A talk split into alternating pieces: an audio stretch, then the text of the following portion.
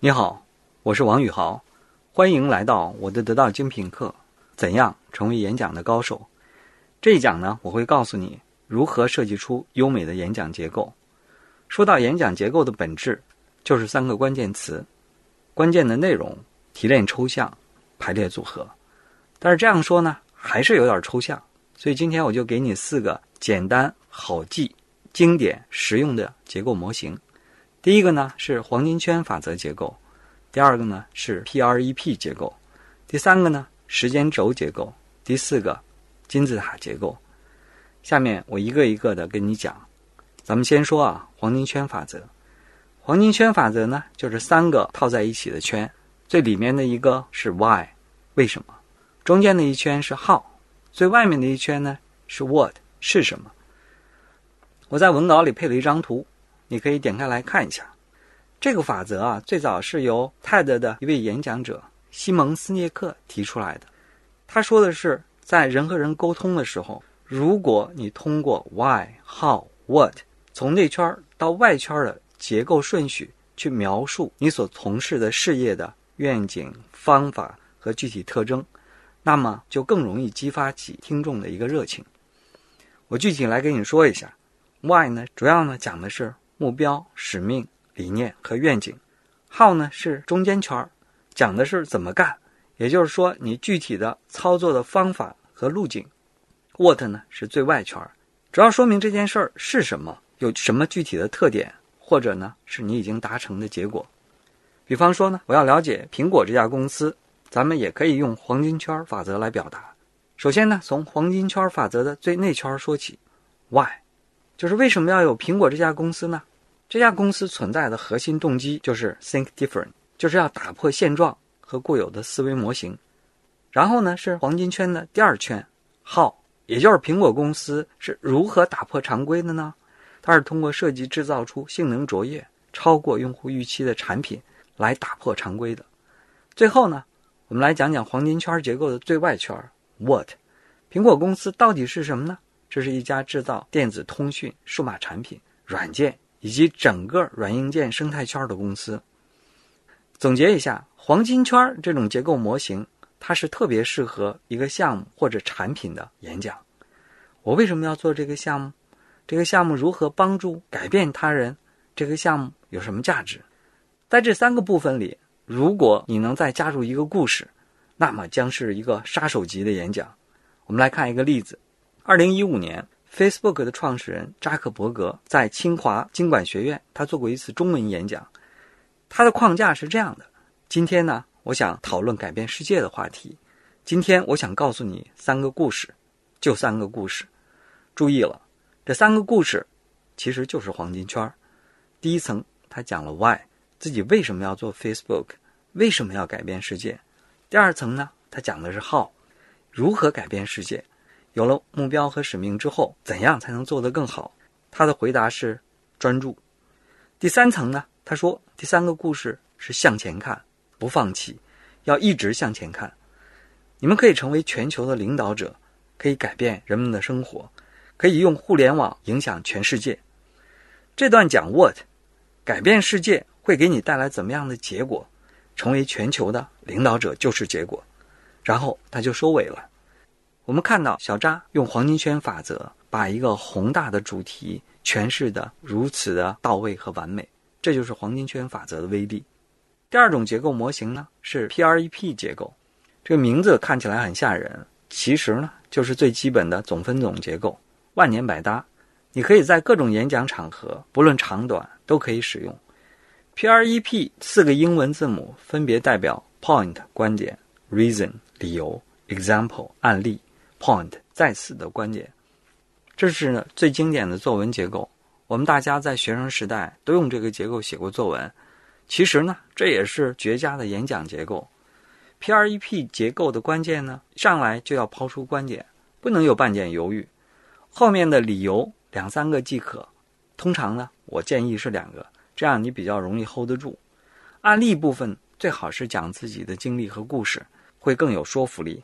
最后再重复和强调一下你的观点。我来给大家举个例子：如果你尝试用这个结构，假装自己是罗永浩来介绍锤子手机，你会怎么介绍呢？你会这样介绍：观点，每一个内心拒绝平庸的人都应该配备一台锤子手机。第一个理由呢是锤子手机，它总是充满了话题，品牌、外观、配置或者是软件，它都会让你处处引人注目，随时随地的成为话题的中心。第二个理由呢是锤子手机非常低调，锤子手机的低调，全世界都知道。下面我给你讲个例子。前几天朋友聚会，来了位漂亮的姑娘，姑娘的手机没电了，当时呢又正好没有充电宝和充电器，你从容的掏出了你的锤子坚果手机，帮助美女的手机充上了电。美女第一次知道，哇哦，锤子手机还有帮苹果充电的这个功能。后来你们就加了微信，后来你们就成为了好友啊。后来我们就不说了。最后呢是观点，观点呢就是。想要你的低调被全世界知道，锤子是你最好的选择。我们来说下第三个结构——时间轴结构，也就是过去、现在、未来。这个结构呢，就是按照时间轴来陈述的。你可以讲事实，也可以讲讲法，关键呢是跟着时间轴来。时间的前后是一种强逻辑关系。那时间轴结构的意义呢，是通过时间这个线索。你可以把不同的故事、不同的事物联系起来，并赋予清晰的逻辑。时间轴啊，是一种大气磅礴的结构，因为动不动就是五年、十年、五十年、一百年，所以特别适合呢各种领袖、各种 CEO、各种老大使用。如何使用时间轴结构呢？你需要去发现呢不同事物和故事之间的关系，然后根据这些关系去排列好先后顺序。我们来看一个例子。著名的哥底斯堡演讲，这是美国前总统林肯用时间轴结构设计的一场演讲。他是这么说的：八十七年以前，我们的祖先在这个大陆上建立了一个国家，它孕育于自由，并且献身给一种理念，即所有人都是生来平等的。啊，这里呢提到了第一个时间点是在八十七年以前。当前我们正在从事一次伟大的内战。我们在考验究竟这个国家或者任何一个有这种主张和信仰的国家是否能长久的存在。这是呢，林肯提到的第二个时间点。这样呢，就从过去来到了现在。林肯提到的第三个时间点呢，是未来。他对民众发表的召唤，林肯是这样说的：“我们应该在此献身我们面前所留存的伟大工作，要使那民有、民治、民享的政府。”不致从地球上消失。在这里呢，林肯用的时间轴呢是过去、现在、未来。这种结构背后的逻辑是：过去、现在发展的过程体现了事物发展的规律或者趋势，而通过这种趋势，我们可以预见未来。时间轴模型不仅可以用来设计演讲的整体结构，还可以帮你设计出醒目的演讲开场。如何用时间轴结构来设计开场呢？我们在第六讲会详细的讲到。下面说一下演讲结构的第四种结构模型——金字塔结构，也就是我们常常提到的问题、原因、对策、结果的结构模型。这种模型在公司的会议、报告、发言上非常的实用。如何来使用这种结构模型呢？